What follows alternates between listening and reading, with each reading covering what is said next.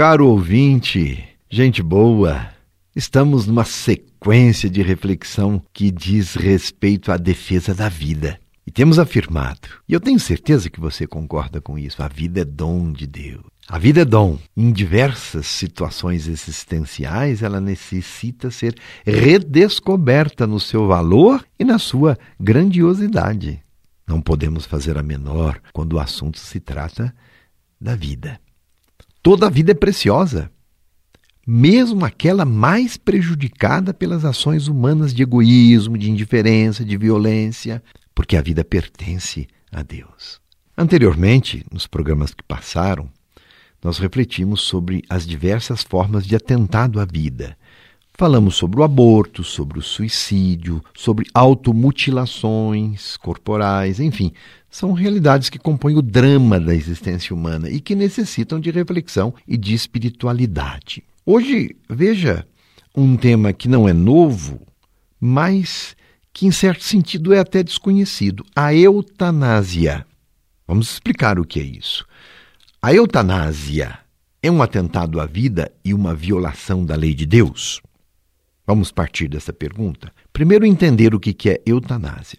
Por eutanásia, eu devo entender aquele ato de matar deliberadamente um doente incurável para pôr fim aos seus sofrimentos, que quer dizer por motivos de piedade. A pessoa está sofrendo, não tem solução à sua doença, então eu abrevio a sua vida significa uma morte natural e serena, privada de particulares sofrimentos e angústias, sem amarguras nem arrependimentos. Quer dizer, em paz consigo mesmo, com Deus e com o próximo. É, é preciso entender bem isto. O que há de verdade nestas palavras. A eutanásia, para você entender, é o suicídio assistido é o suicídio assistido aquele expresso com clara vontade de morrer, a pessoa diz eu quero morrer, ou em algumas situações sem o consentimento da pessoa, que não está em condições de decidir. Dentro de um quadro como este, qual é a posição da igreja sobre a eutanásia? É claro que a igreja é contra. É contra porque representa justamente uma grave violação à lei de Deus.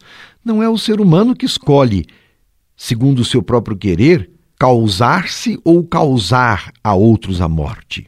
E a Igreja, em um documento oficial e recente até, Samaritanos Bonum, do Papa Francisco, o Bom Samaritano, de julho de 2020, portanto, um assunto agora novo.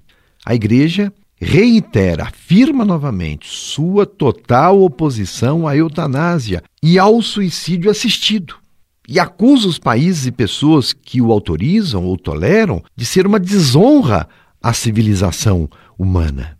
A quem se dirige esse documento do Papa Francisco, Samaritanos Bonus? A todos, fiéis, padres, cuidadores, médicos, as famílias. E aos doentes, é claro. Ao publicar esse documento, o Papa quer esclarecer o que a moral cristã orienta sobre o assunto a todos os fiéis. O documento, então aprovado pelo Papa Francisco, estabelece como ensino definitivo que a eutanásia é um crime contra a vida humana e que não pode ser aplicada em nenhuma ocasião e em nenhuma circunstância.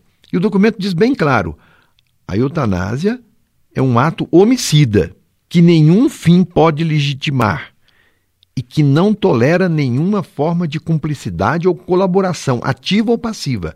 Então, nesse documento, a igreja não abre nenhuma concessão à eutanásia ou ao suicídio assistido. Quem recorre a estas práticas não pode receber os sacramentos, a absolvição ou a unção dos enfermos, mesmo quem colabora. Ao contrário do suicídio, como nós vimos nas reflexões anteriores, considerado um ato involuntário da pessoa, na prática da eutanásia, as pessoas envolvidas têm possibilidades de conhecer qual é a posição da igreja e de fazer a sua opção, porque está consciente. Mas alguém poderia perguntar, Dom Darcy, e quando a pessoa está sofrendo uma grande enfermidade sem possibilidade de reverter a doença, não seria mais humano a eutanásia tirar-lhe a vida? A pessoa tem que se sujeitar à tortura de um tratamento desumanizante, Dom Darcy? Vejam bem, caros ouvintes, é importante perceber a diferença entre a prática voluntária da eutanásia e os tratamentos possibilitados pela tecnologia, pela ciência. A igreja fala que a pessoa tem o direito de evitar o uso de tratamentos desproporcionais e desumanizantes. Eu posso recusar um tratamento. A renúncia aos meios extraordinários ou desproporcionais não equivale ao suicídio ou à eutanásia. Eu renuncio ao tratamento, mas eu não busco a morte. Expressa a aceitação da condição humana frente à morte. Quer dizer, a pessoa tem o direito de recusar um tratamento. Só é possível graças à tecnologia. Isso ela pode fazer. O doente tem direito de recusar um tratamento e aguardar o seu fim natural. Mas abreviar a sua vida, não. Neste caso, quando o doente resolve então renunciar ao tratamento, isso não equivale à eutanásia. A eutanásia será sempre condenada. E vamos continuar refletindo sobre isto. Não é um assunto polêmico, profundo e que nós precisamos pensar. Por quê? Porque nós cristãos defendemos a vida acima de tudo, desde a sua concepção até o seu natural fim. E não é por uma ideologia, não é por um pensamento humano, é porque assim nos ensina o próprio Deus em Sua palavra. Ele nos deu de presente a vida e devemos administrá-la, cuidar da vida. E cuidar da vida significa vencer todas as situações de morte e se confiar a Deus, sempre professando a fé. Deus me deu a vida, a Deus cabe tirá-la.